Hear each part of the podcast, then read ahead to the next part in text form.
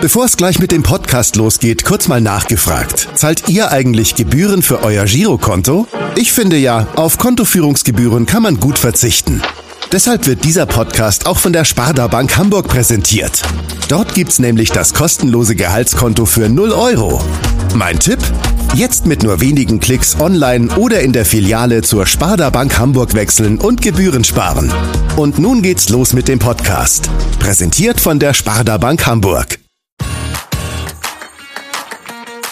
HSV. Wir müssen reden. Der Abendblatt Podcast rund um den Hamburger Sportverein.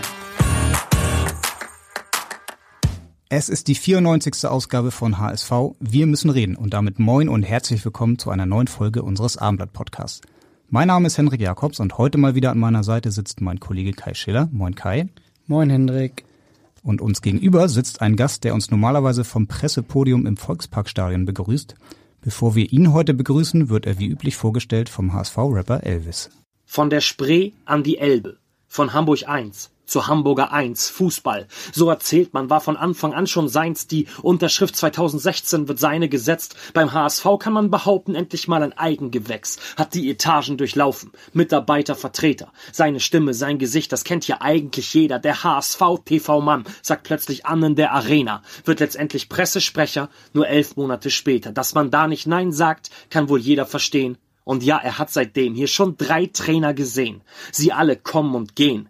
Er bleibt sitzen und hat längst das erste und letzte Wort auf jeder Konferenz. Ja, und heute haben ausnahmsweise mal wir das erste und das letzte Wort und dazwischen freuen wir uns auf ganz viele andere Wörter und Sätze hoffentlich auch von Philipp Langer, Pressesprecher vom HSV. Moin Philipp.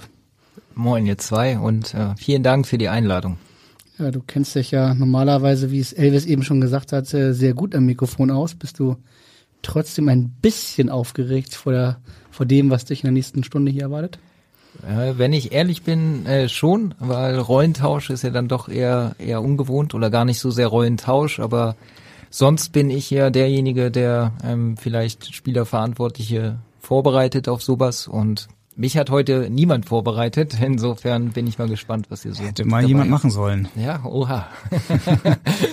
Viele HSV-Fans kennen dich ja von den wöchentlichen äh, Pressekonferenzen, wenn du ja mal wieder die Fragen an den Trainer eröffnest oder sogar den Trainer mal wieder vorstellst oder auch andere Mitarbeiter vorstellst. Viele wissen aber nicht so viel, wer eigentlich dieser Philipp Langer ist, wie er tickt, wie er persönlich so drauf ist und das wollen wir natürlich heute ändern und Philipp Langer ein bisschen besser kennenlernen. Und ja, wir haben gerade schon gehört, du bist an der Spree in Berlin geboren und auch aufgewachsen oder was hat dich denn dann eigentlich nach Hamburg verschlagen?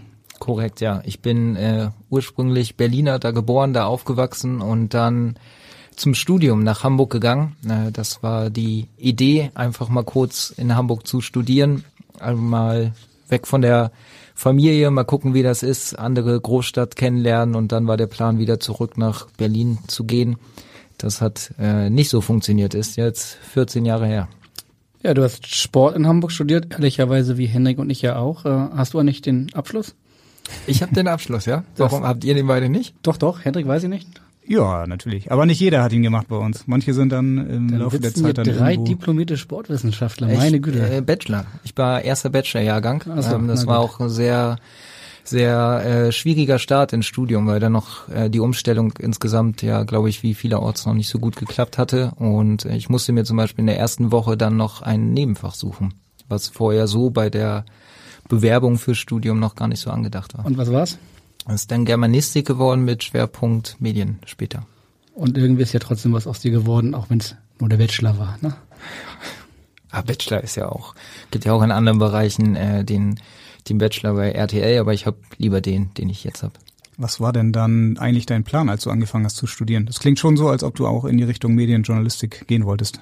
Äh, sehr, sehr früh schon, zur Schulzeit sogar. Also ich hatte so neunte, zehnte Klasse, war so das erste Mal, dass ich gesagt habe, okay, ich möchte in den Sportjournalismus und ähm, ja, im Idealfall natürlich im Fußball irgendwie über Fußballer, über Spiele und so weiter schreiben oder berichten. Ähm, da war ich mir damals noch nicht gar nicht so richtig sicher, welches Medium eigentlich meins ist.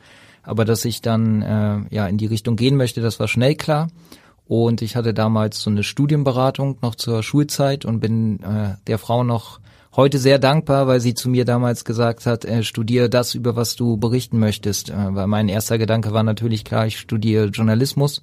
Und dann hat sie gesagt, okay, dann bist du Experte im, vom Handwerkzeug her, aber du weißt eigentlich gar nicht, über was du berichtest. Und daraufhin habe ich mich dann äh, ja für Sportstudiengang beworben. Und hattest dann auch hier während des Studiums den ersten Kontakt beim HSV oder warst du auch als als Teenager oder sowas auch schon jemals im Volkspark, hast mal ein HSV-Spiel gesehen? Nee, das war dann tatsächlich erst im, im Studium mit, mit Freunden, dass man dann zum HSV gegangen ist, aber jetzt äh, vorher in Berlin oder so, dass man mal eine Reise nach Hamburg gemacht hat, um das Volksparkstadion zu sehen, das nicht. Aber dann im, im Studium ja und dann später ja auch über die die Praktika dann halt irgendwie mit Mikro und Kamera und ähnlichem. Es gab bei uns damals immer ein Projekt von Bruder Jürgen Trede, den kennst du natürlich auch gut, Live-Reportage für Sehbehinderte. Da haben die allermeisten von uns dann ihre ersten Versuche als Live-Reporter gemacht. Du auch? Nee, habe ich nicht, weil das hing halt auch mit der mit der Bachelor-Umstellung zusammen. Das halt damals gab es ja auch noch diesen Schwerpunkt, glaube ich, bei euch die Blumann, äh, was was so halt auch Medien anbelangt. Das das gab es dann bei uns im Bachelor-Studiengang leider nicht mehr.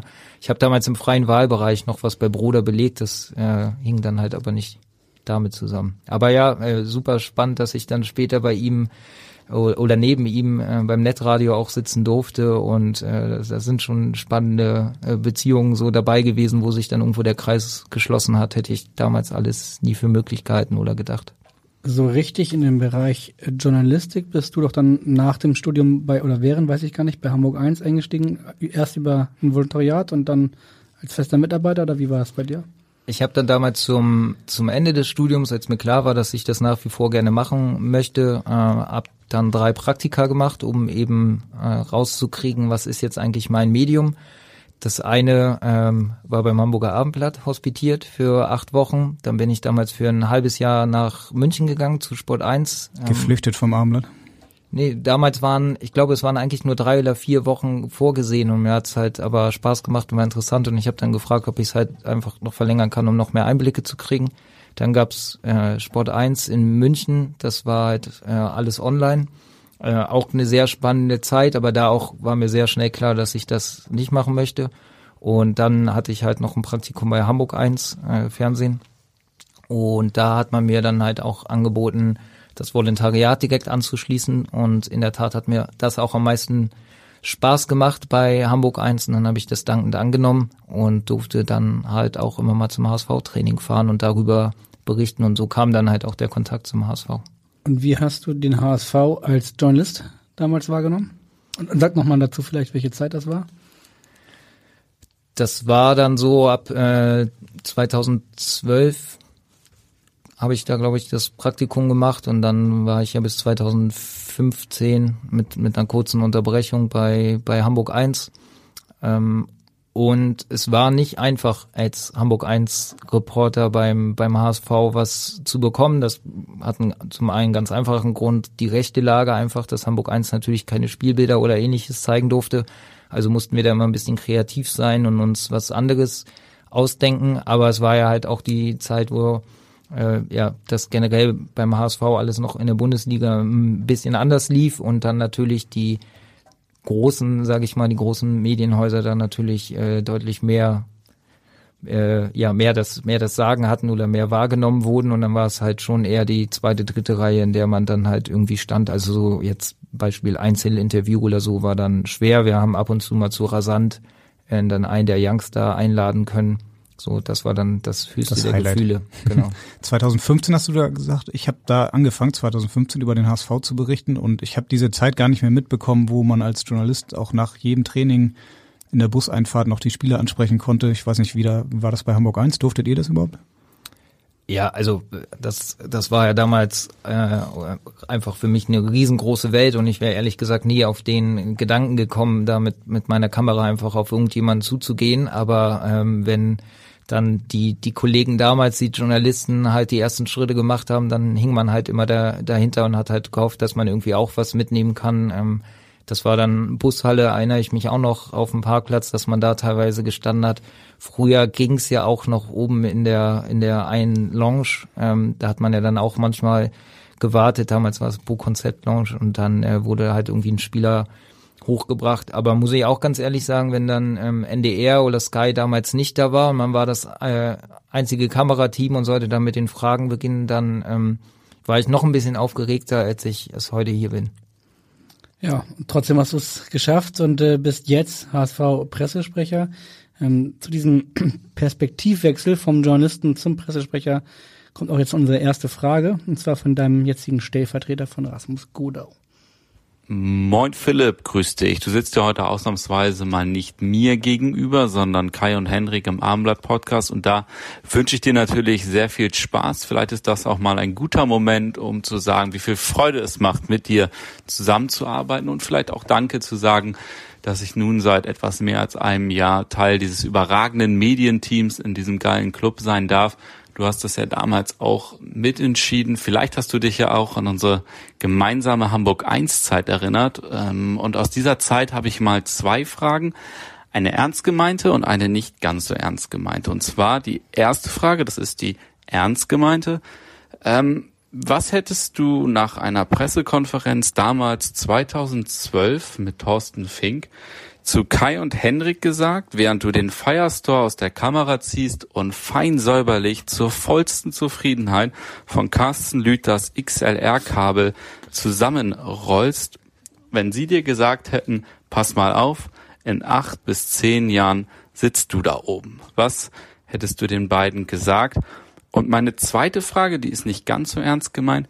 Welche Erinnerungen hast du an einen Achtelfinalsieg in Polen von unserem ehemaligen HSV Beach Duo Laura Ludwig und Kira Walkenhorst. Wenn du nicht sofort weißt, was ich meine oder es nicht sofort dahinter kommst, gebe ich dir noch das Stichwort Sportflash. Nun wünsche ich dir viel Spaß und wir sehen uns morgen wieder. Tschö. Ja, so wie du lachst, würde ich sagen, du weißt genau, was der Kollege Rasmus Gudau meint mit Polen, aber du hast noch ein bisschen Zeit, äh, vielleicht die eine oder andere Erinnerung zu sortieren. Fangen wir doch mal mit dem ersten Thema an. Was war da los mit dem XLR-Kabel von Carsten Lüthers auf der Pressekonferenz 2012? Ah, geht ja geht ja gut los hier bei euch. Ähm, erstmal vielen Dank auch an, an Rasmus natürlich für die beiden tollen Fragen. Ähm, da, da kriegt er morgen nochmal was zu hören, aber vor allem auch ähm, das, das Eingangslob. Ähm, ja, neuer Stellvertreter macht das richtig, richtig gut und macht richtig viel Spaß mit ihm. Äh, morgen allerdings, ah, ich merke gerade, ich habe ihm morgen freigegeben, also übermorgen ähm, Jetzt doch nicht mehr. kriegt er kriegt er dann aber noch was zu hören, dass er euch offensichtlich da was preisgegeben hat. Ähm, ja, man war ja so ein bisschen die äh, bei Hamburg 1 die Einmann-Journalisten-Armee. Ähm, also man ist ja mit der Kamera alleine los, hat selber gedreht, hat halt auch selbst die Fragen gestellt, ähm, ist dann halt auch zurück, hat selbst selbst geschnitten, ähm, die selbst den Text zugeschrieben zu dem Beitrag und dann auch selbst vertont. Das ist natürlich auch ähm, das, das Tolle an Hamburg 1 gewesen, dass das so eine Spielwiese ist, wo man sich komplett ausprobieren konnte. Und ich hatte aber vor meinem Praktikum auch nie eine Kamera oder ähnliches, also in der Form in der Hand. Und auch das musste man sich da so ein bisschen selbst beibringen, konnte natürlich immer die Kollegen fragen. Und unten gab es dann halt eben Carsten Lüth, der die Kamera ausgegeben hat und auch die ganze Technik und der immer ähm, vollkommen zu Recht dann auch sehr pingelig war, dass das halt alles vernünftig wieder zurückkommt. Also habe ich mir halt auch die beste Mühe gegeben, das zu tun. Bin dann halt wieder zurückgekommen, habe ihm das übergeben. Er hat das dann halt immer einmal gecheckt und meinte dann nur trocken zu mir, komm mal kurz mit. Ähm, ist mit mir auf den Flur gegangen, der damals bei Hamburg 1 sehr, sehr lang war, hatte dieses XLR-Kabel in der Hand, wo ich äh, ja wahrscheinlich eine Viertelstunde gebraucht habe, um das vernünftig irgendwie aus meiner Sicht aufzurollen. Dann hat er das einmal genommen, hat das den Flur lang geschmissen und meinte, äh, das machst du jetzt so lange, bis das halt irgendwie vernünftig aussieht. Und dann stand ich halt da unten noch zehn Minuten und er hat mir dann mit ein paar Tricks gezeigt, wie man das vernünftig machen kann, dass das dann halt vernünftig aufgerollt ist und da keine Knicke drin sind oder sich das irgendwie anders verheddert.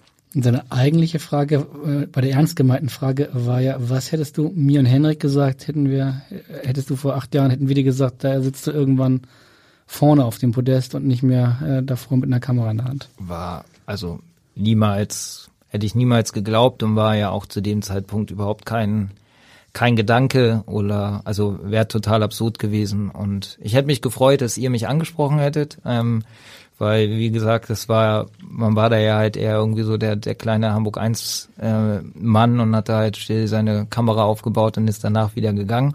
Also hätte mich gefreut, wenn wir da ins Gespräch gekommen wären. Ähm, wir sind doch immer lieb zu allen neuen Kollegen. Das stimmt. Ja, es ist ja halt auch, ähm, ich, das könnt ihr dann noch besser beurteilen, aber es ist ja schon unter den Journalisten auch ein bisschen äh, Haifischbecken äh, und ähm, sind da ja, ist da ja auch, äh, geht's ja auch hoch her.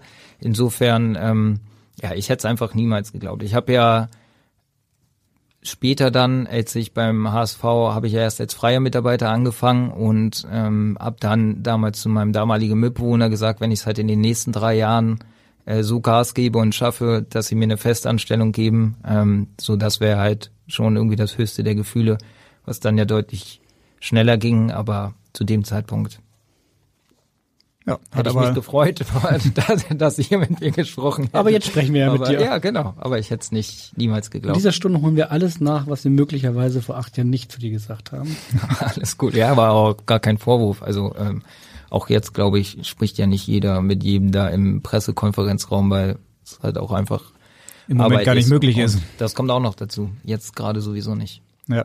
Viel neugieriger sind wir jetzt aber auf das zweite Thema, also Butter bei die Fische. Was war da los in Polen oder hier mit dem Thema Polen und Beachvolleyball? Ja, es war es war an der Roten Baumchaussee, aber es war über Beachvolleyball in. Ich musste also um es kurz zu machen, ich musste vertonen und ähm, hab's nicht ganz im ersten Anlauf geschafft, weil da ein paar Namen dabei waren, die ich nicht so ganz äh, sauber hinbekommen habe und dann polnische oder es war ein polnischer äh, Ort, in dem das stattgefunden hat. Ich weiß jetzt aber gar nicht mehr, was das für ein Turnier war, aber es waren, glaube ich, äh, russische und chinesische Namen, also Beachvolleyball-Duos. Und die, da habe ich ein paar Probleme gehabt. Es gibt da, es gibt einen ganzen Ordner von, wo so Outtakes gesammelt wurden. Offensichtlich hat Rasmus die noch griffbereit oder kann sich halt sehr gut dran erinnern. Damals in der in der Redaktion, also es ist ein Großraumbüro und um mich herum lagen halt alle lang und äh, das macht es dann nicht unbedingt einfacher, das dann nochmal vernünftig hinzukriegen. Das Problem ist, nicht nur Erasmus hat die griffbereit, sondern wir hätten sie auch griffbereit, aber wir mussten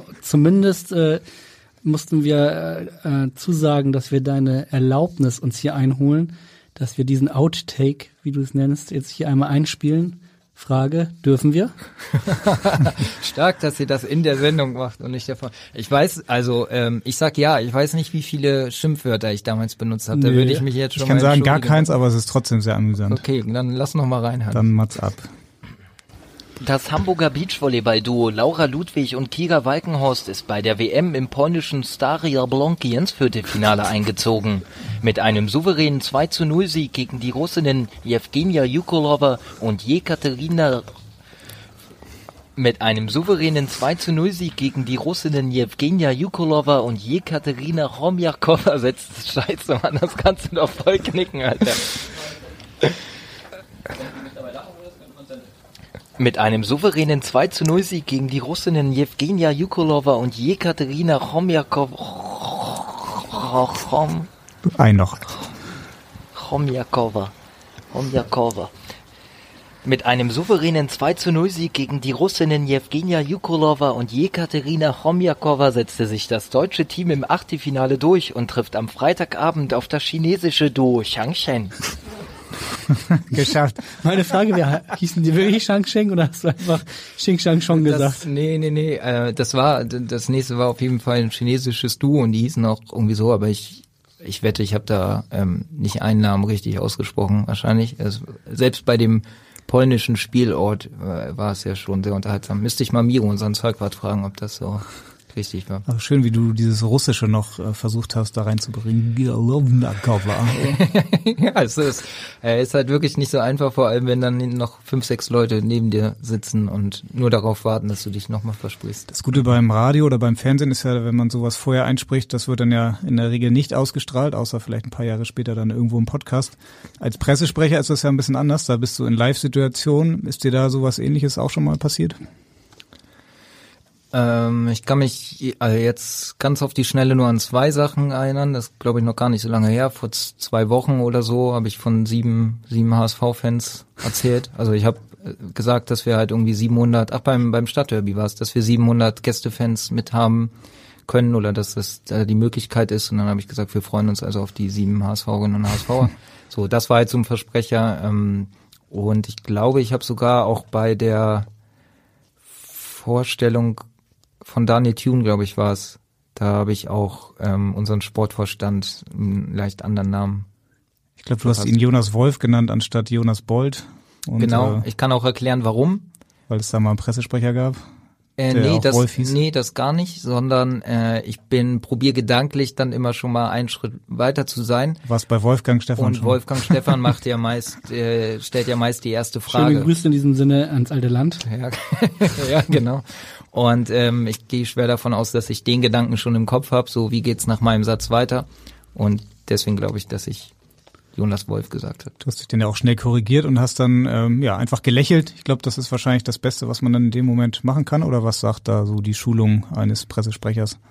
Ja, ich finde halt einfach bei sowas, also jeder hat sich schon mal versprochen, dass das passiert halt einfach, würde nur dann ein Problem, wenn es halt häufiger passiert oder ähm, die Situation komplett unangemessen ist. Insofern auch wie jetzt gerade, ich kann auch über mich selbst lachen und ich finde, das gehört dann, das gehört halt dann eben auch mal dazu und wenn man sich halt verspricht, dann dann ist es halt so. Da hilft es ja jetzt nicht, ähm, dann irgendwie in Tränen auszubrechen. Und wie du gesagt hast, ist dann halt einfach auch eine, eine Live-Situation. Also weiter geht's. Das war ja, hast du selber gesagt, bei einer Trainervorstellung. Auch darin hast du jetzt mittlerweile Erfahrung gesammelt, weil gab jetzt schon die eine oder andere Trainervorstellung. Ist das für dich immer noch etwas Besonderes oder gewöhnt man sich daran? Nö, es ist, es ist schon was Besonderes, weil man ja auch einfach weiß, dass die, dass die Aufmerksamkeit da dann noch mal ein bisschen höher ist, also die, die mediale ähm, Aufmerksamkeit einfach. Und insofern ist es auf jeden Fall was Besonderes. Was jetzt in meinem speziellen Fall auch nochmal besonders ist, wie ihr es ja auch schon angesprochen habt, ich habe noch gar keinen vollen PK-Raum erlebt. Also ich mache bisher ja alles digital aufgrund der Corona-Situation.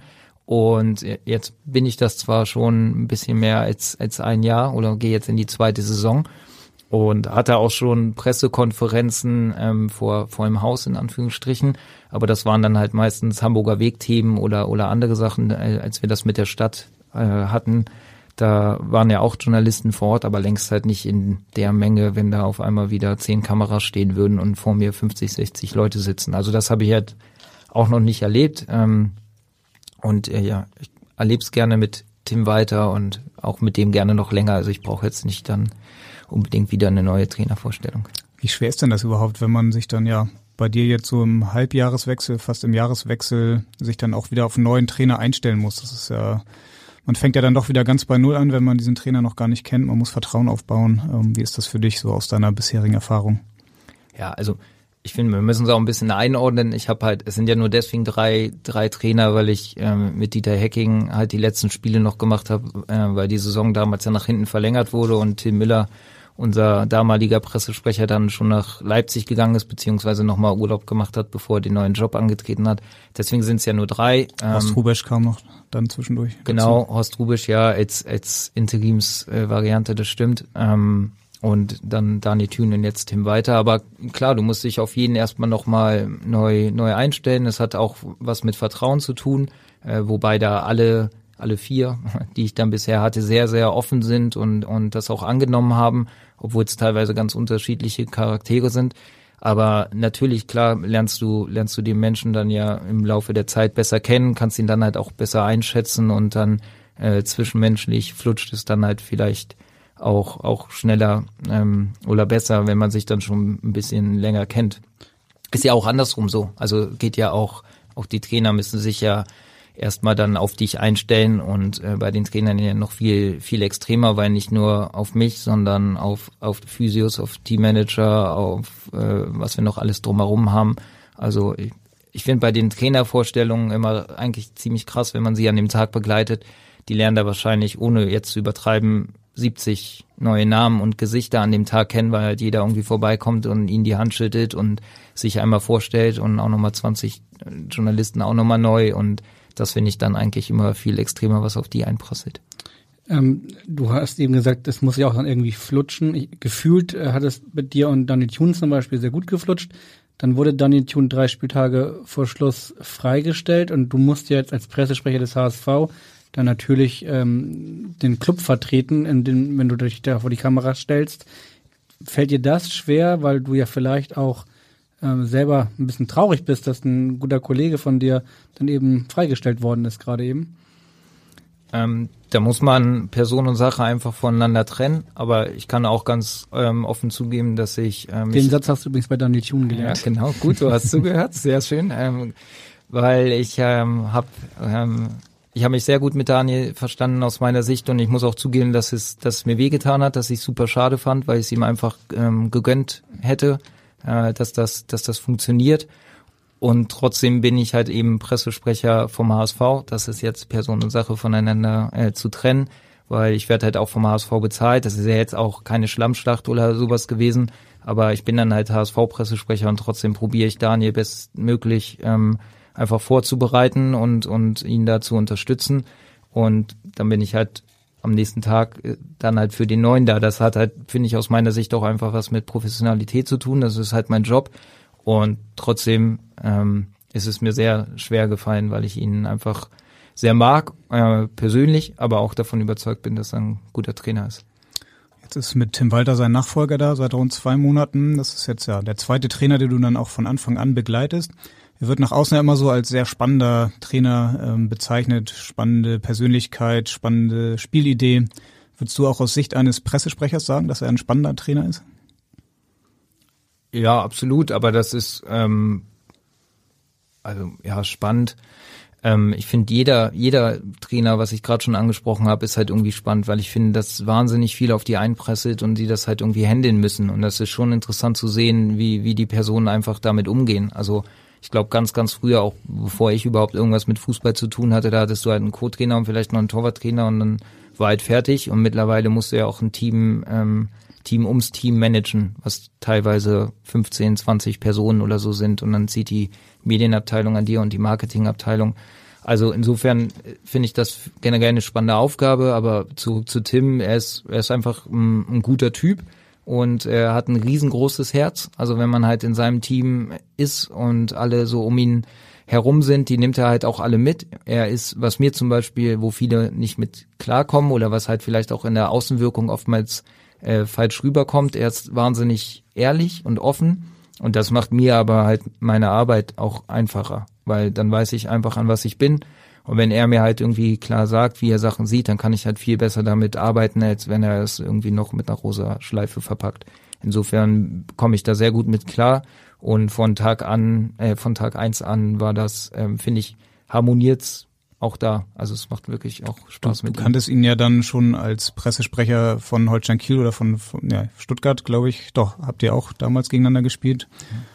Äh, man hatte ja ein Bild von Tim Walter. Ist das jetzt für dich ein anderes Bild, seit du ihn persönlich kennengelernt hast? Ist es definitiv. Also ich habe, als der Name dann bei uns gespielt wurde, äh, mir Vorbereitung auf ihn auch nochmal ein paar alte Pressekonferenzen äh, angeguckt, um dann halt zu schauen, wie, wie kann ich mit ihm arbeiten, wo haben wir vielleicht Ansatzpunkte und dann gibt's ja halt so eins, zwei Ausschnitte, die einem dann da irgendwie nochmal in die Hände fallen, wo man so denkt, okay, da, da kommt er halt ziemlich äh, äh, scharf irgendwie rüber oder Forsch vielmehr. Und ähm, das habe ich mir dann nochmal angeguckt. Aber wie gesagt, jetzt, wenn man ihn halt kennenlernt, er hat ja auch selber gleich zu Beginn äh, auch euch gegenüber gesagt, dass er auch sich reflektiert hat und auch da dazu lernen will und sich weiterentwickeln will. Und ich finde, dass ihm das bisher sehr gut gelingt, ohne, und auch finde ich, das ist eine Kunst, ohne sich zu verstellen. Also ich finde, er ist nach wie vor authentisch. Das ist schon auch trotzdem Tim Walter. Nehmen wir mal vielleicht gleich die aktuellste und letzte Pressekonferenz äh, am Sonntag nach dem Darmstadt-Spiel 2 zu 2. Da gab es ja auch einige kritische Fragen nach seinem System oder nach der, Defen nach der Leistung in der Defensive.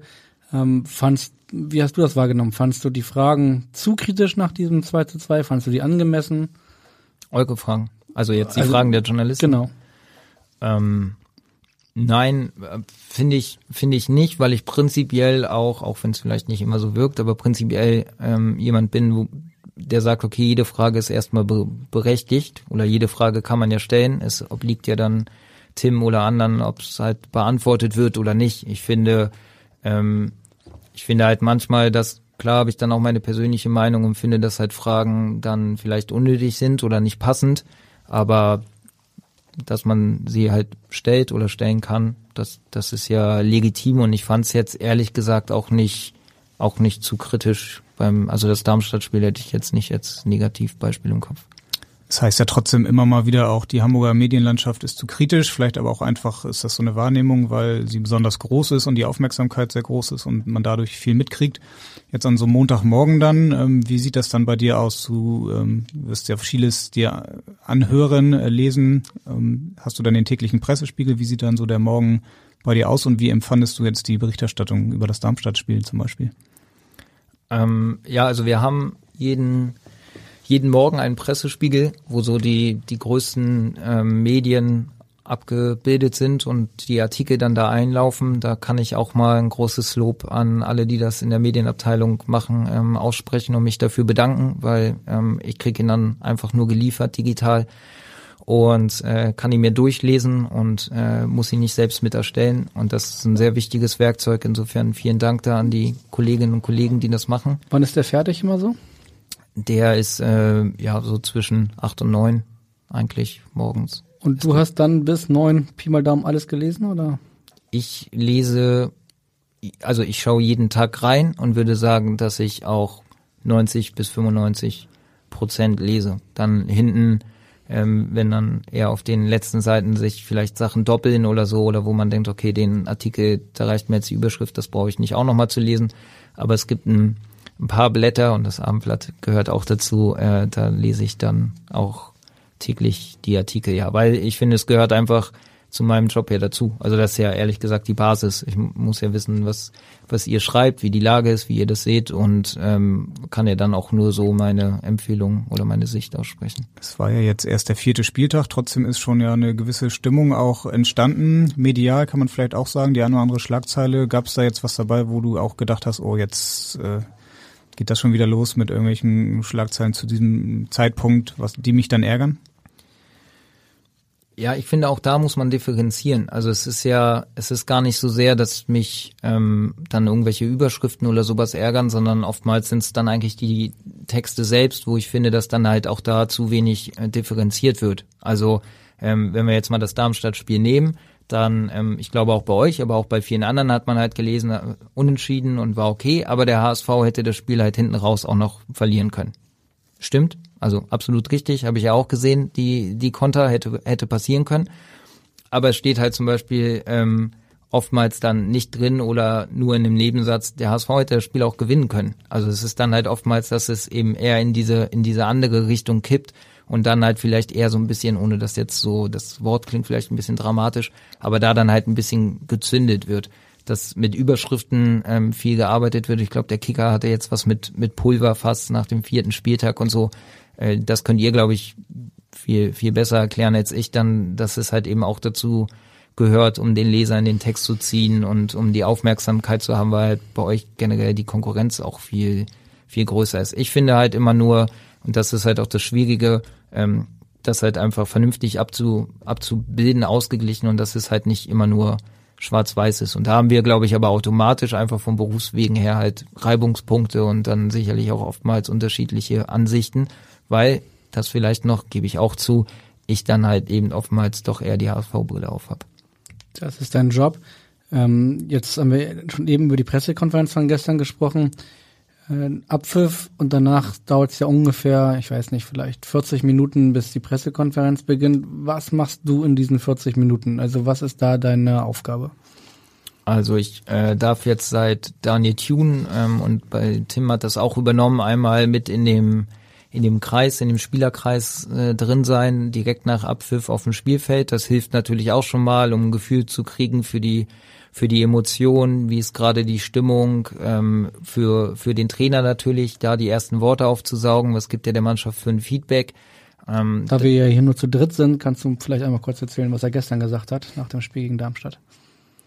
Ähm, er war, er war sehr, sehr laut und energisch, aber gar nicht, weil er, weil er die Mannschaft zusammengeschissen hat, sondern ihr eigentlich viel mehr auf den Weg gegeben hat, dass sie sich halt einfach belohnen muss und in den einzelnen Situationen vielleicht noch ein Tick wacher sein muss, aber dass er sie auf einem guten Weg sieht ähm, und wir halt weitermachen müssen und wir halt an uns, an uns glauben müssen und an die Stärken. Also es ist selten so, dass er da irgendwas anderes erzählt, als was er dann später vor den Mikrofonen oder ähm, bei der PK erzählt. Also das ist schon dann auch oftmals das das Feedback.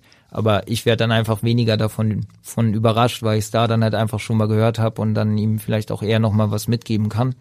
dann ist es so, dass ich halt die, die Spieler anspreche, die ich vorher mit, mit Rasmus, mit meinem Stellvertreter in der Absprache halt mit Sky oder AD auserkoren habe, dass sie halt vor die Mikros treten und die dann eigentlich zu Rasmus schicke, so dass er, er dann dankenswerterweise das alles handeln kann, so dass ich mich dann halt eben auch komplett auf, auf den Trainer, auf Jonas Beuth oder auf Michael Mutzel konzentrieren kann. Das ist so ein bisschen so eine Arbeitsteilung, die ich schon zusammen mit, mit Tim Müller damals gemacht habe. Also da natürlich umgekehrt.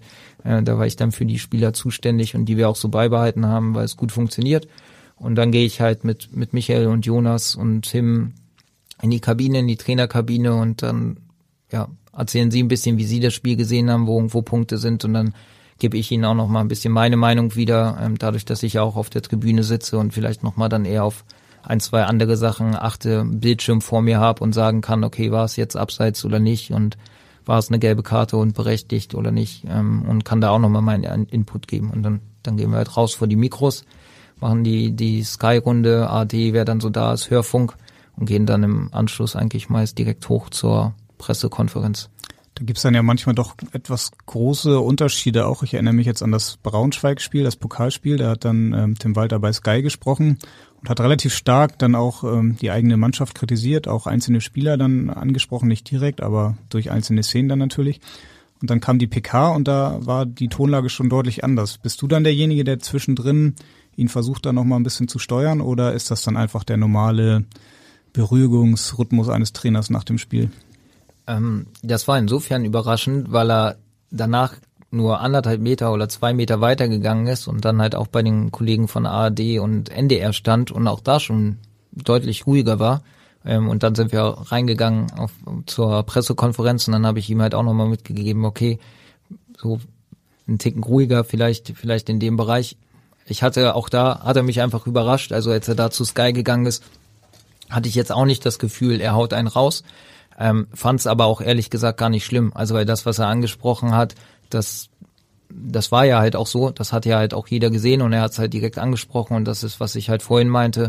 Dann weiß halt jeder, an was er ist und er spricht halt genau auch so, so mit der Mannschaft. Hat da zum Beispiel halt das vorher auch, auch im Kreis schon gesagt ähm, dass er es dann nochmal so deutlich bei Sky unterstrichen hat, kam für mich überraschend, ohne dass ich es jetzt irgendwie jetzt schlimm oder negativ eingeordnet hätte. Wie ist das denn bei dir selbst? Du äh, bist dann ja vorher auf der Tribüne und bist ja auch irgendwie emotional aufgewühlt nach so einem Spiel wie gestern, 2-2, viele Tore, viele Szenen. Wie holst du dich runter? Hast du irgendeine Technik, dass du, dass du da entspannt und sofort fokussiert äh, mit Abpfiff dann den Trainer und alle anderen auch vorbereiten kannst? Nichts, nichts Besonderes. Also stimmt, ich bin emotional und gehe, glaube ich, auch, auch gut mit auf, auf der Tribüne. Ähm, aber in dem Moment, wo Abpfiff ist, beziehungsweise eigentlich schon ungefähr zehn Minuten vorher, weil ich dann schon runtergehe und, und unten mit am Spielertunnel oder an der Seitenlinie bin, da dann natürlich auch noch emotional dabei, aber in dem Moment, wo der Abpfiff ist, weiß ich nicht, ist, ist halt ein Schalter und habe ich halt so zu funktionieren und dann meine Aufgaben, also dann geht ja auch alles relativ schnell und zügig. Insofern sind das dann einfach die, die Abläufe und ich, ist jetzt nicht so, dass ich vorher noch mal irgendwie dreimal tief durchatme oder so. Aber hier und da vielleicht nochmal ein Techtelmechtel hast, so wie jetzt mit Thorsten Lieberknecht, dem Darmstadt-Trainer. Was war da los? Im, Im Spiel, genau, im Spiel bin ich, wie gesagt, auch sehr emotional und wenn man halt da unten dann äh, mitsteht und dann halt irgendwie an, anpeitscht, dann ähm, kann das halt auch mal passieren, dass äh, wenn ich der Meinung bin, dass wir ungerecht behandelt werden oder so, äh, dass ich dann auch nochmal meinen Senf äh, dazugebe, passiert nicht allzu oft und sollte ähm, auch nicht allzu oft passieren, aber ja, passiert.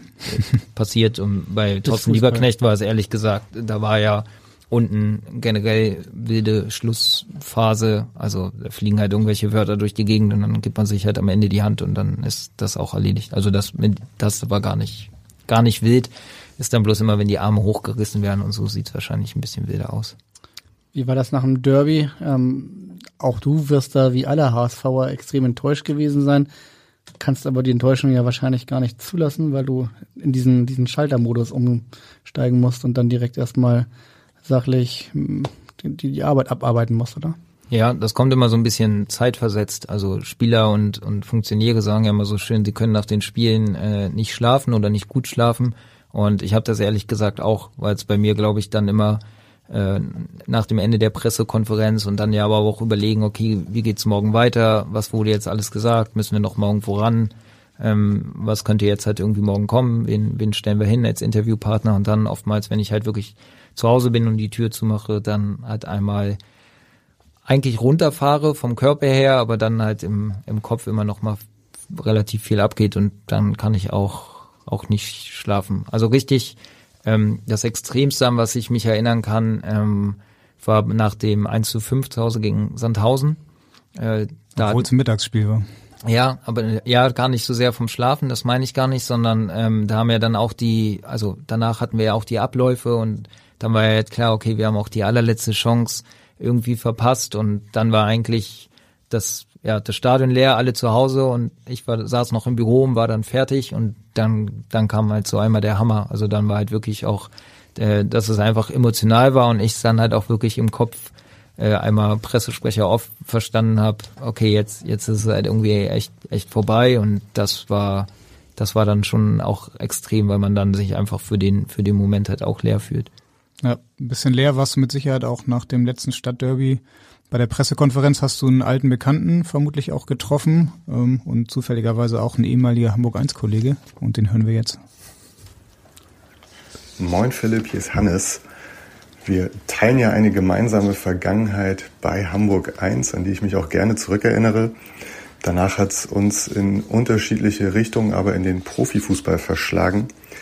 Was mich interessieren würde, ist, ähm, inwiefern sich dein Blick auf die Spiele deines Vereins dadurch verändert hat und ob du dir vielleicht auch manchmal einfach wünschen würdest, das Spiel wieder komplett unvoreingenommen angucken zu können.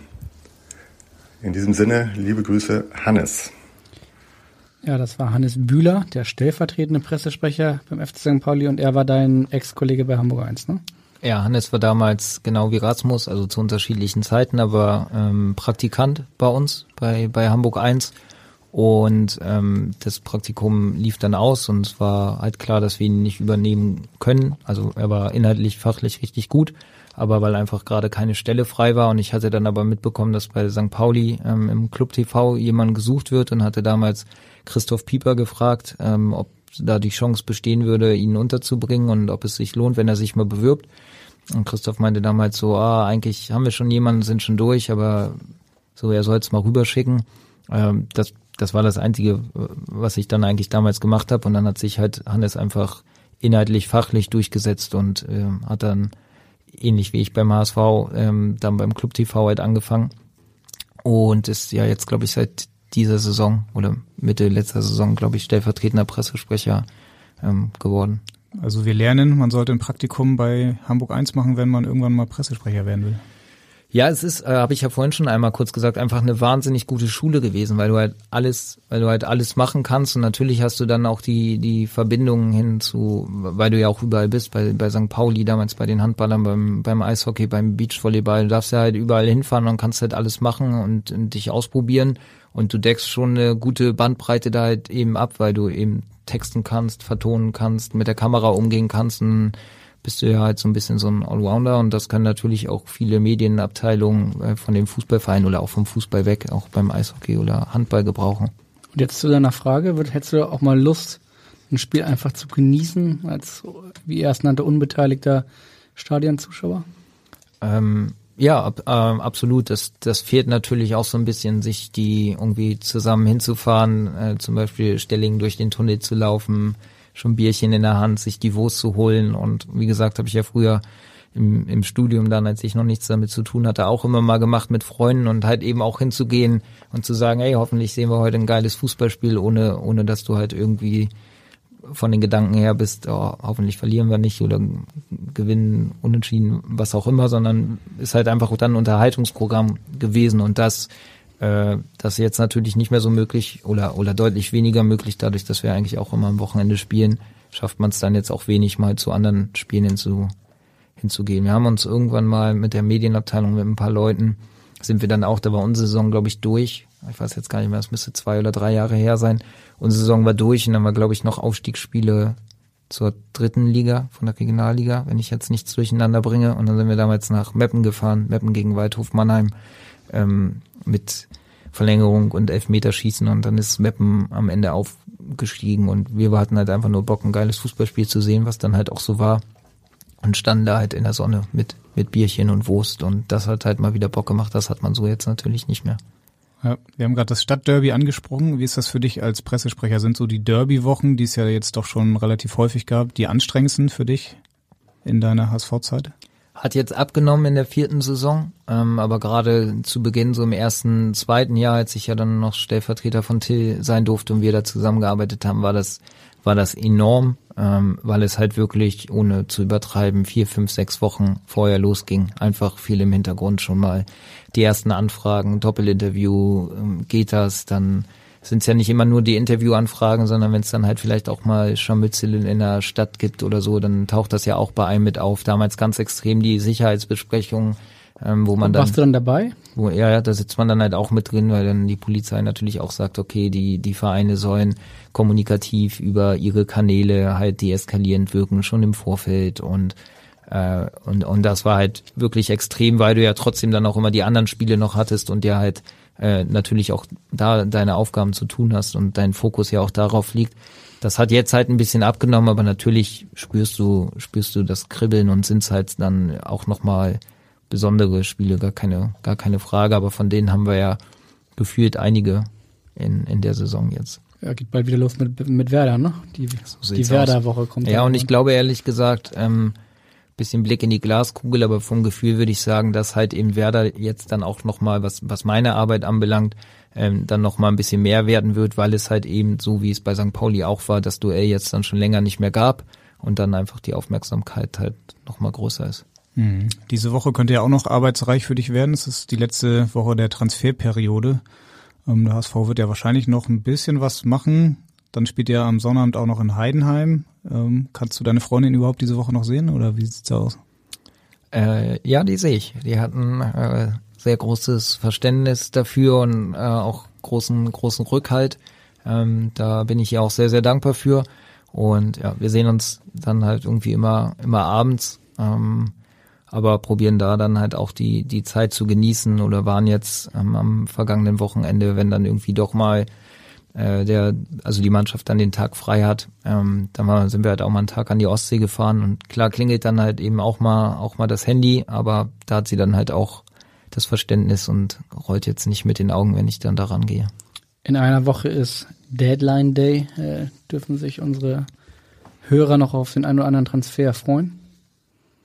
Das, der Pressesprecher, der falsche Ansprechpartner, das war ja was, was ihr heute Michael Mutzel oder Jonas Bolt hättet fragen müssen, aber ich, ich gehe schwer davon aus, haben sie ja zumindest schon mal angedeutet und gesagt, insofern ähm, gehe ich davon aus. Aber genau das ist nämlich die Frage. Ähm, was weißt du eigentlich immer oder wie schnell weißt du Sachen? Hast du jeden Tag in so einer Woche, wo es ja traditionell viele Gerüchte ploppen auf und dann muss man ja auch manchmal hier und da das relativieren und abschwächen. Ähm, habt ihr dann jeden Morgen einen Jurfix, wo Michael Mutzel oder Jonas Bolt sagt, äh, heute könnte das und das passieren? Oder weißt du schon fünf Tage vorher, dass der und der Transfer möglicherweise um die Ecke kommt? Wie gut bist du informiert in die Interna? Ja, wir, wir tauschen uns natürlich aus und sprechen uns halt ab und ähm, ich werde dann jetzt auch im, im Vorwege, wenn etwas passiert, ähm, informiert, weil ja einfach auch wir dann unsere Vorstellungsvideos vorbereiten müssen oder unsere Texte oder es darum geht, halt den, den Fotografen äh, zu organisieren, damit wir da die Fotos machen können. Also auch da, äh, neue Spieler kommen ja nicht einfach, setzen kurz mal die Unterschrift und dann ist das durch. Auch das geht ja, ist ja dann alles durchgeplant und geht ja über mehrere Stunden. Insofern bin ich da schon, schon involviert. Aber ich habe mit Michael und mit Jonas auch einfach so die, die Vereinbarung, dass, dass wenn jetzt halt was ansteht, sie mich einfach informieren, beziehungsweise ich halt vorher auch mal irgendwie nachfrage. Aber ich, ich gehe jetzt halt auch nicht jeden Tag hin und äh, auch wenn es manchmal ein bisschen juckt und sag, okay, und machen wir noch was und wie sieht's aus? Und äh, seid ihr nicht auch der Meinung, wir müssten noch jemanden auf den Flügel holen? Und ich habe gestern dritte Liga geguckt und wäre das nicht einer? Also da finde ich dann halt auch so ein bisschen Schuster bleibt bei deinen Leisten. Ähm, und da bin ich dann halt bei meinen Aufgaben und wenn sie mir dann halt das Go geben oder ein Signal, da könnte was passieren, dann kommen halt unsere Abläufe. Ja, vielleicht kannst du zu den Abläufen nochmal was sagen. Wenn es jetzt einen Transfer gibt und äh, Michael Mutzel hat sich geeinigt mit dem Spieler, dann sagt er dir Bescheid, pass auf, Philipp, morgen ähm, kommt er zum Medizincheck und dann bereitet ihr alles vor oder wie lange im Voraus, bevor dann die Meldung auf hsv.de steht, weißt du dann eigentlich schon äh, Bescheid, beziehungsweise wie lange läuft dann der Vorbereitungsprozess bei euch?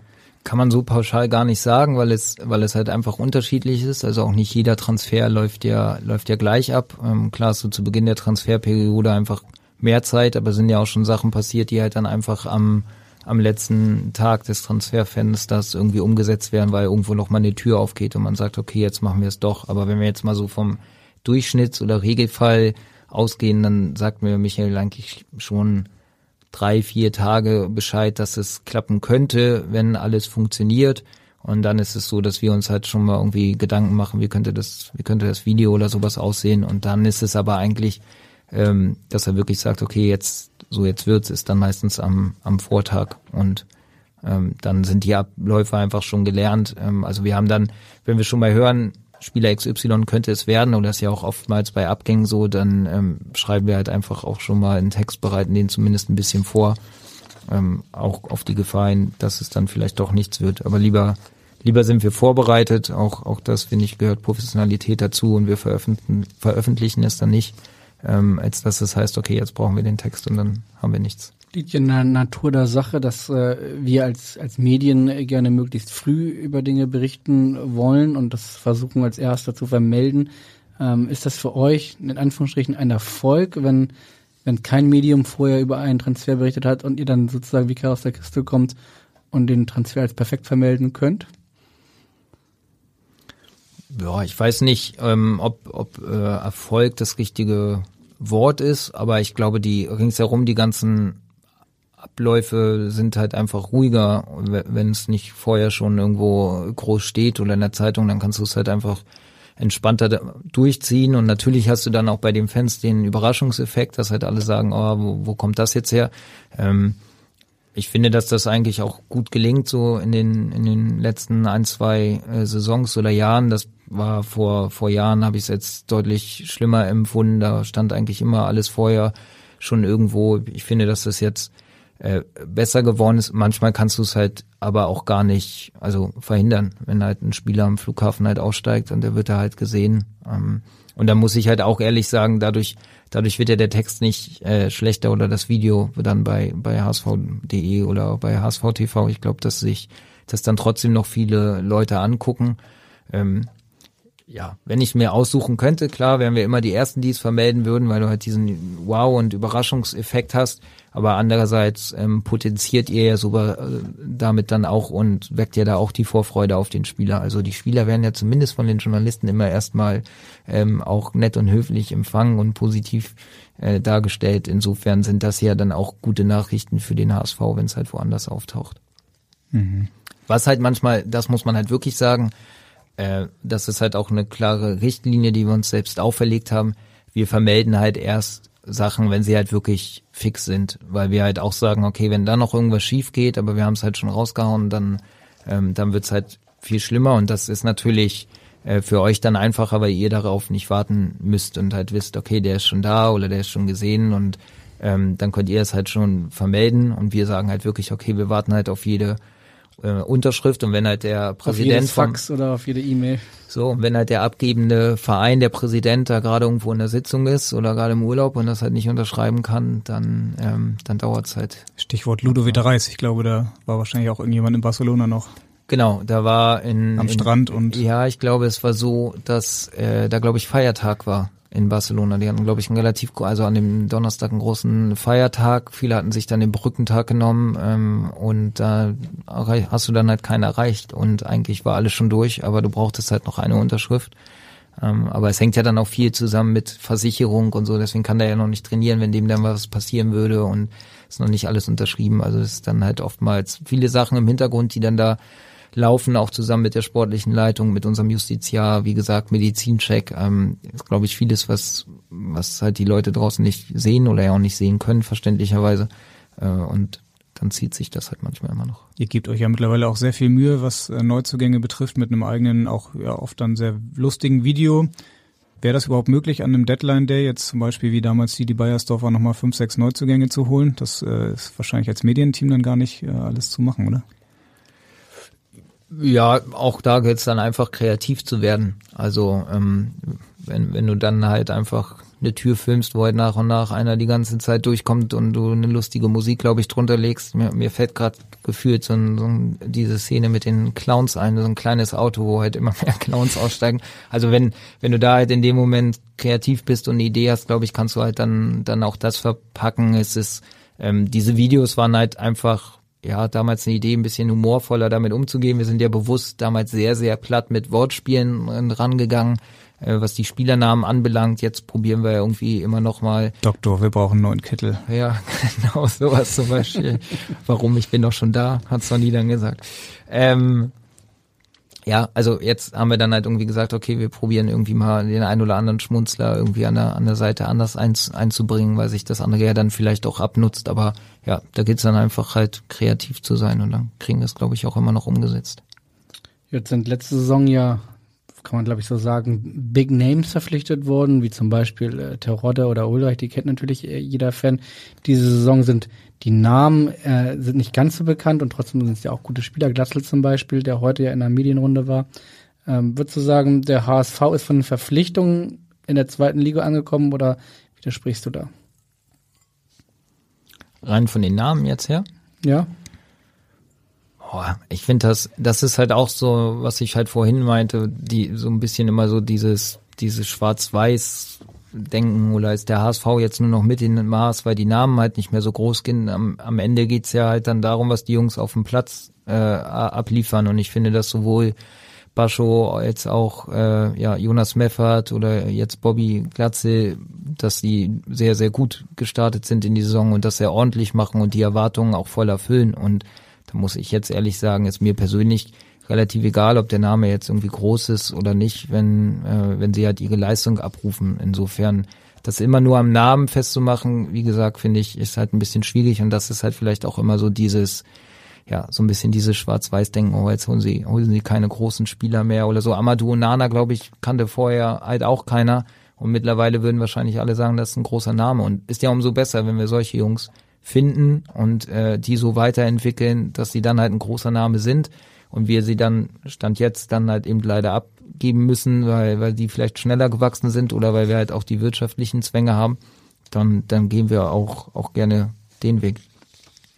Das Stichwort ist äh, Erwartungshaltung. Deswegen habe ich nämlich nachgefragt. Ähm, ich weiß gar nicht, ob man das an jetzt an, an einem Zitat oder an zwei Zitaten festmachen kann, aber gefühlt war es so, dass in den vergangenen beiden Jahren der HSV als Ziel ausgegeben hat, dass man auf jeden Fall gerne aufsteigen wollen würde. In dieser Saison nicht so wirklich. Das ist ja auch die Frage einer Kommunikationsstrategie. Bist du da beteiligt und wie funktioniert das? Und oder ist das Zufall oder habe ich da was verpasst?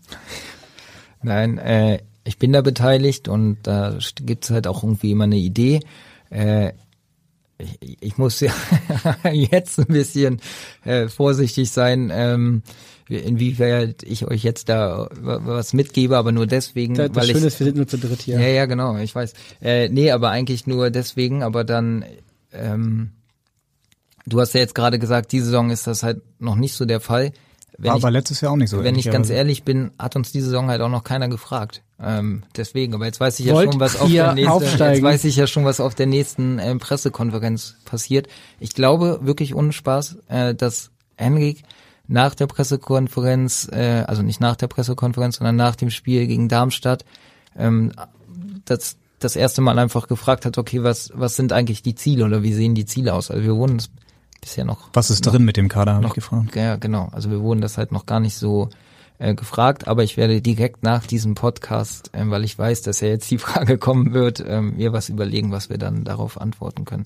Aber ja, natürlich gibt's, also sind wir auch da im Austausch. Aber das ist ja auch ähm, das, das Schöne am Fußball, das Herausfordernde und zugleich das Schöne, ist ja sehr schnelllebig. Also wir wissen halt auch, wenn Darmstadt halt noch einen gemacht hätte, hätten wir nochmal eine ganz andere Geschichte. Oder wenn wir das Spiel gewonnen hätten, hätten halt alle geschrieben, richtige Reaktion, da hier und da noch ein bisschen holprig, ähm, aber passt. Und so kann ich halt auch nicht sagen, was in drei, vier Wochen los ist, äh, wenn wir Nordderby gegen Bremen gespielt haben.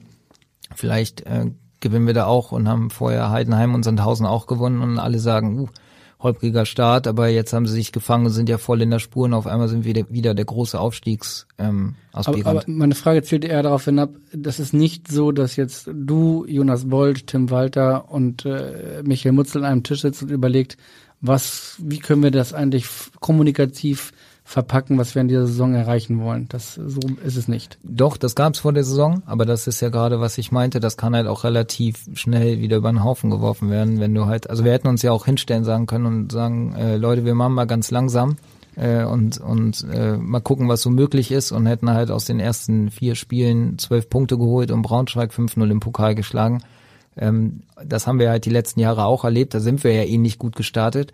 Äh, und wenn du dich dann halt hinstellst und sagst, ja, aber macht mal alles schön äh, entspannt und wir müssen erst mal gucken und wir sind noch nicht so weit, dann nimmt es einem ja auch keiner ab, beziehungsweise sagen mal alle, aber das können sie ja mit fünf, fünf äh, Siegen in Folge nicht sagen. Und eigentlich das perfekte Beispiel war ja letzte Saison fünf Siege zu Beginn, dann kommen zwei Unentschieden, äh, eins davon gegen Kiel und danach also sieben Spiele ungeschlagen, fünf Siege und dann kam nach Kiel halt die Frage, oh, jetzt schon das zweite Spiele in Folge nicht gewonnen, äh, setzt jetzt hier einen Negativtrend ein. Und das meine ich halt, dass das ist dann, äh, da kannst du dir vorher kommunikativ so viel wie du willst hingelegt haben äh, als Plan über die Saison.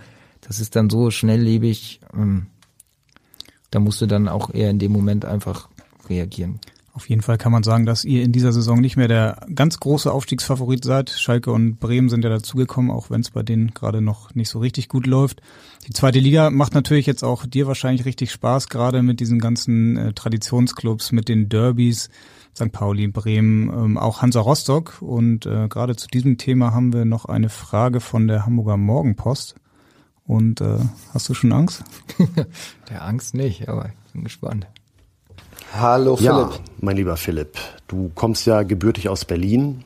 Gut, da kannst du nichts für, das kann passieren. Ähm, normalerweise stellt sich dann ja die Frage Hertha oder Union. Allerdings hat mir vor ein paar Jahren mal ein Vögelchen gezwitschert, dass du eigentlich äh, viele Jahre lang äh, großer Sympathisant von Hansa Rostock warst. Und vermutlich hast du dich auch sehr über den Aufstieg in die zweite Liga gefreut. Nun frage ich mich allerdings und damit auch dich, Graut es dir eigentlich schon vor dem letzten Spieltag, wenn der HSV zu Hansa muss und es ja möglicherweise für beide Vereine um Auf- oder Abstieg geht? Philipp, was hältst du von dieser Spieltagsansetzung? Das war Simon Brasch, unser Kollege von der Mopo. Tolle Frage, Simon. Danke. Hat er da jetzt ein Geheimnis ausgeplaudert oder?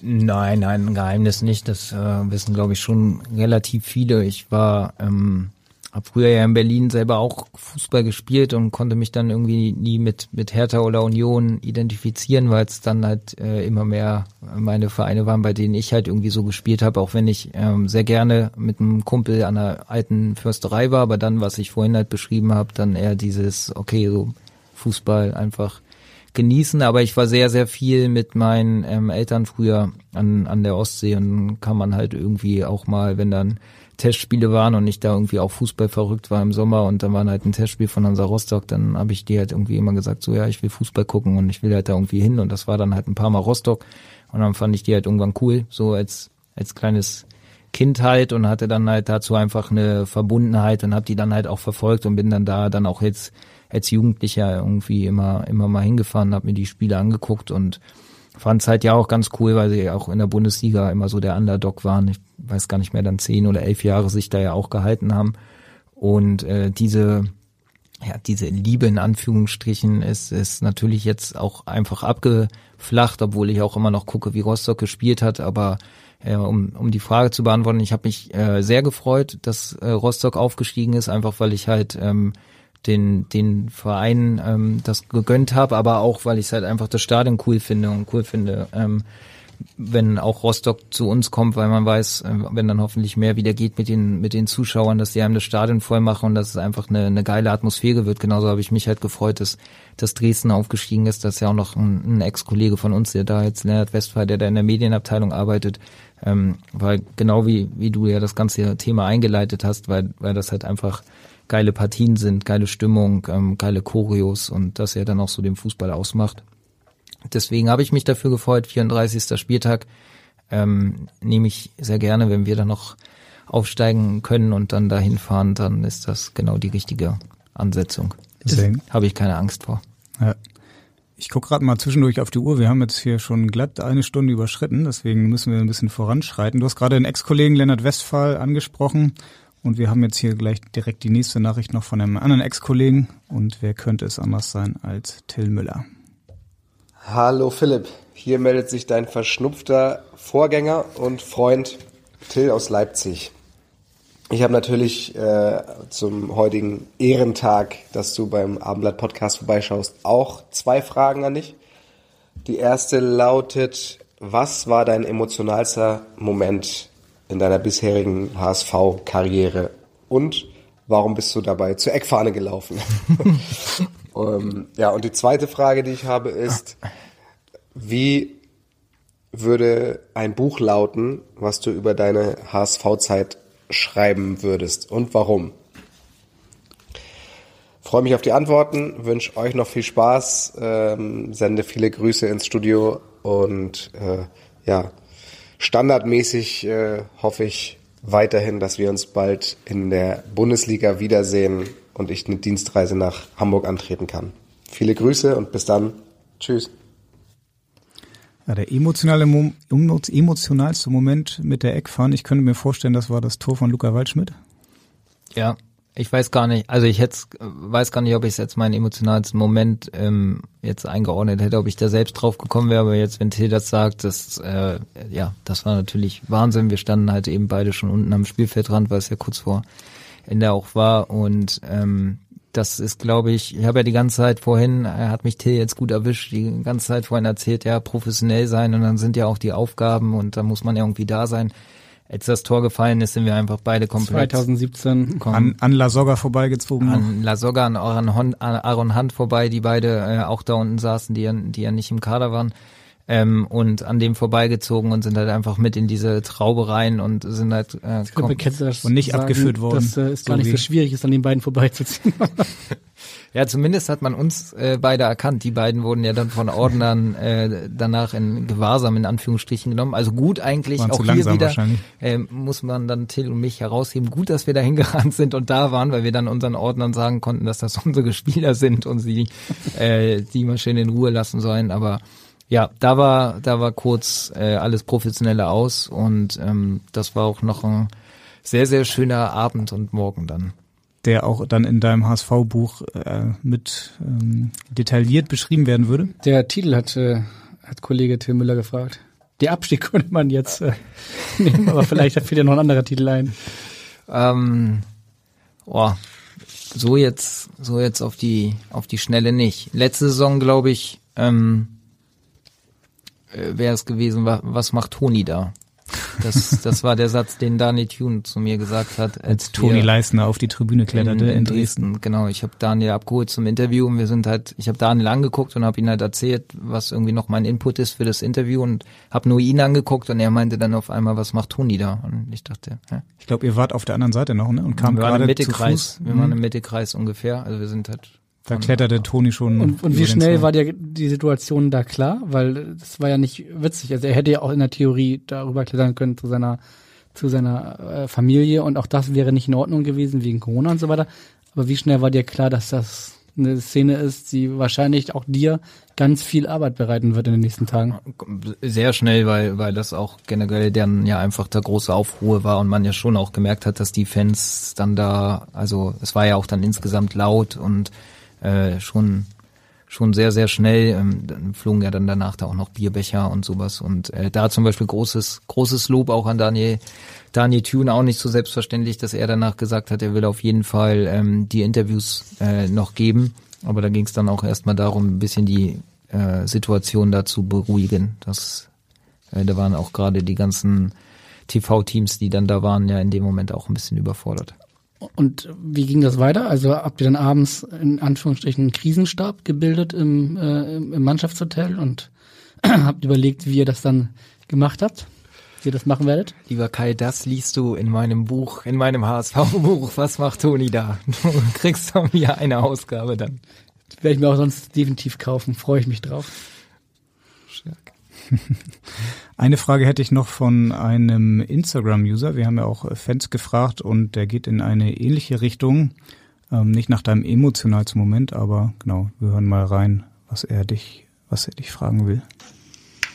Moin Philipp, hier ist André. Meine Frage an dich wäre, was war bisher dein schönstes Erlebnis als HSV-Pressesprecher? Lieben Gruß aus Lübeck. Lieben Stark. Gruß von André Fricke, der rollende HSV-Fan, immer dabei, bei fast jedem Spiel mit seinem Rollstuhl, ja, auch bei vielen Jugendspielen dabei. Trainingslager, da haben wir uns äh, zuletzt gesehen. Ähm, ja, die, die Jungs oder die Familie sind wirklich überall. Äh, Freue mich immer sehr, sehr die zu sehen und macht auch immer Spaß, sich mit ihnen zu unterhalten, weil ich finde, dass sie einen sehr, sehr angenehmen Blick auf die Dinge haben, auch kritisch, ähm, aber halt äh, ja trotzdem, trotzdem auch immer sehr angenehm. Schönster, schönster HSV-Moment. Oder doch das Waldschmidt-Tor noch. Können wir mit zusammenfassen? Ja, fällt mir jetzt ehrlich gesagt auf die Schnelle gar nicht so ein. 4-0 Derby-Sieg war, war natürlich cool im Stadtderby, aber ich glaube, es sind dann oftmals auch vielleicht eher so die kleinen Dinge. Ich muss halt ähm, sagen, auch da nochmal noch Dank an die Verantwortlichen. Also ich habe mich schon auch sehr darüber gefreut, dass man mir halt zugetraut hat, dann nach Tils Abgang Pressesprecher zu werden. Ähm, weiß nicht, ob das jetzt der schönste Moment war, aber war auf jeden Fall halt auch ein schöner Moment da, dass da das Vertrauen zu spüren. Und ich glaube, dann sind es halt oftmals auch einfach so, so die, die Kleinigkeiten dann im, im Alltag mit den Kollegen, aber auch mit den Spielern oder mit den Verantwortlichen. Vielleicht war ja auch einer der schönsten Momente, als dich äh, der Trainer Tim Walter gestern oder vorgestern zur Seite gezogen hat und hat gesagt, du, ich muss da fürs Hamburger Abendblatt, äh, die haben so eine komische Anfrage, ich soll dir auch so eine Sprachnachricht schicken und dann hat er aber eine lustige Idee, was er aus dieser Sprachnachricht äh, machen soll. Vielleicht hören wir da einmal kurz rein. Moin, liebes Abendblatt. Hier spricht Tim Walter aus Eppendorf. Und der Philipp aus Eimsbüttel. Moin. Wir drehen heute mal den Spieß um. Da ich ja Philipp eine Frage stell, äh, stellen muss, habe ich mir gedacht, ich nehme mir den Philipp mal einfach mal dazu. Philipp, Klasse Idee, Tim. Wirklich toll. Hm, was für eine Frage stellen wir mir denn dann? Ja, ganz normal. Ich habe den Bürgermeister schon danach gefragt, äh, welches seine drei Jugendsünden sind. Und jetzt frage ich einfach mal dich. So, liebes Abendblatt, das ist mal was ganz Neues und ich hoffe, euch macht Spaß. Philipp, bis dann, mein Lieber. Danke dir, Tim. Bis später. Also Spaß macht's auf jeden Fall und wir können auch sagen, du wirst nämlich nicht nur ein Buch schreiben, sondern wirst definitiv auch noch von uns eine Samstagabendshow bekommen, zusammen mit Tim Walter. Ah, okay, stark. Dann ist ja die Karriere nach der Pressesprecherkarriere schon mal gesichert. Absolut. Äh, Tim Walter hat's gesagt. Er hat äh, im, jetzt muss ich mir überlegen, vorletzten Podcast war es, glaube ich, ne, mit dem Hamburger Bürgermeister Peter Tschentscher, der hat mir auch um eine Frage gebeten und er hat äh, sich die Frage überlegt, nach drei Jugendsünden, da ist Peter Tschentscher politisch korrekt so ein bisschen rumgeschifft. Aber wir sind ja eigentlich kein politisch korrekter Podcast und du hast jetzt ja, da du die Frage ja schon vorher gehört und mitgestellt hast quasi, ähm, genug Zeit zum Überlegen gehabt. Philipp, drei Jugendsünden. Jetzt wird's ganz übel, weil genau das habe ich Tim danach gesagt, als wir das abgeschickt haben. Ich habe keinen Plan, was ich darauf antworten soll ähm, und hab's äh, auch auch immer noch nicht, weil ich habe, glaube ich, nicht so Hansa Rostock. Nichts, was, nichts, was keiner hören sollte. Ja, ich habe äh, also ich habe keine Tattoos oder irgendwas, was ich bereue oder ähm, irgendwelche anderen Sachen. Ähm, also ich war in meiner in meiner Jugend noch ganz entspannt. Ich, ist dann die Frage, wie weit die Jugend geht. Im, im Studium gibt's vielleicht ein, zwei ähm, Geschichten, wo ich dann auch mal über die Stränge geschlagen habe. Aber du, du bist du meintest, ziemlich, du bist du meintest, Peter Tschentscher-mäßig hier unterwegs. Du meintest ja vorhin, wir sind schon weit über die Zeit. Äh, nee, ja, ehrlich, so viel, so viel äh, Zeit haben wir auf jeden ich, Fall. Ehrlich, ich habe ähm, hab, hab glaube ich, so die krasse Jugendsünde, also irgendwann was, was ich halt extrem bereuen würde oder so in die Richtung. Und ansonsten was halt alle wahrscheinlich mal ein bisschen über den Dos getrunken und äh, die, die bringen mal dich und Peter Tschentscher zusammen und dann müsst ihr einen Nachmittag lang überlegen, was ihr in eurer ich, Jugend ich alles falsch wirklich nicht so einfach. Hättet ihr die so direkt parat, dass ihr so Hätte ich, aber ich bin ja nicht so verrückt und erzähl die. Okay. soll, ich, soll ich sie verraten von Kai? Ich kenne sie. Ja, lieber nicht. So, kommen wir mal weiter hier im Text, bitte. Äh, ja, jetzt, jetzt haben wir doch noch ein bisschen mehr Zeit, dadurch, dass die Frage jetzt relativ schnell ging. Von daher können wir auch noch die Frage einspielen von dem Instagram-User John und der fragt folgendes. Moin, Herr Langer. Ich wollte einmal fragen, warum Sie nicht Stadionsprecher vom HSV geblieben sind. Schöne Grüße und nur der HSV. So, du hast jetzt ein paar, ja, paar Sekunden Zeit noch auf jeden Fall zu beantworten. Du warst ja zwischendurch mal Stadionsprecher. Konntest du wahrscheinlich dann einfach nicht mehr, weil du dann Pressesprecher geworden bist, oder? Ja, genau. Also wir haben drüber gesprochen. Ähm, mir hat das sehr viel Spaß gemacht. Ich habe ja auch beim HSV Netradio, das durfte ich ja auch immer ähm, während der, der Spiele dann machen, also bei den Auswärtsspielen dann zum Beispiel noch. Und beides hat mir sehr viel Spaß gemacht und ich hätte auch gerne beides weitergemacht. Ähm, aber wir haben einfach offen darüber gesprochen und gesagt, okay, es geht einfach mit der mit der Fülle an, an Aufgaben dann nicht und alleine vom Timing her ähm, jetzt äh, unsere Stadionsprecher verabschieden ja dann auch auch noch die Fans und ähm, dann habe ich ja schon ganz andere Aufgaben und äh, ja, wir haben ja dann aber mit Christina und Stübi sehr, sehr gute Leute ähm, da am Start. Aber mir hat Spaß gemacht, war eine geile Erfahrung, das mal ein Jahr ähm, machen zu dürfen, eine Saison.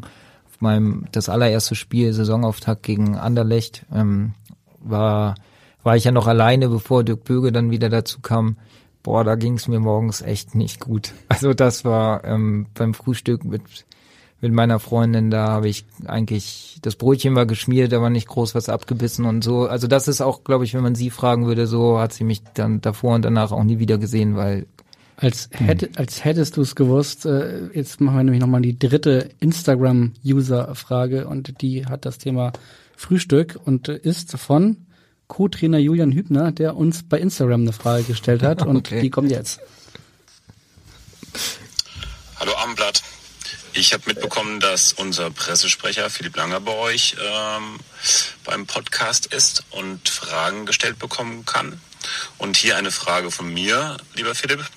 Wie sieht für dich ein perfektes Frühstück aus? Liebe Grüße und viel Spaß. Groß Jule. Ja, Gruß von Jule, Julian Hübner, der Co-Trainer von Tim Walter. Ich glaube, das war jetzt schon eine Überraschung, auch für uns. Er nennt sich bei Instagram Breakfast Jule, also irgendwas scheint da, irgendwas scheint da mit dem Frühstück äh, los Okay. zu sein, oder? Ja, das wusste ich auch noch nicht. Äh, stark.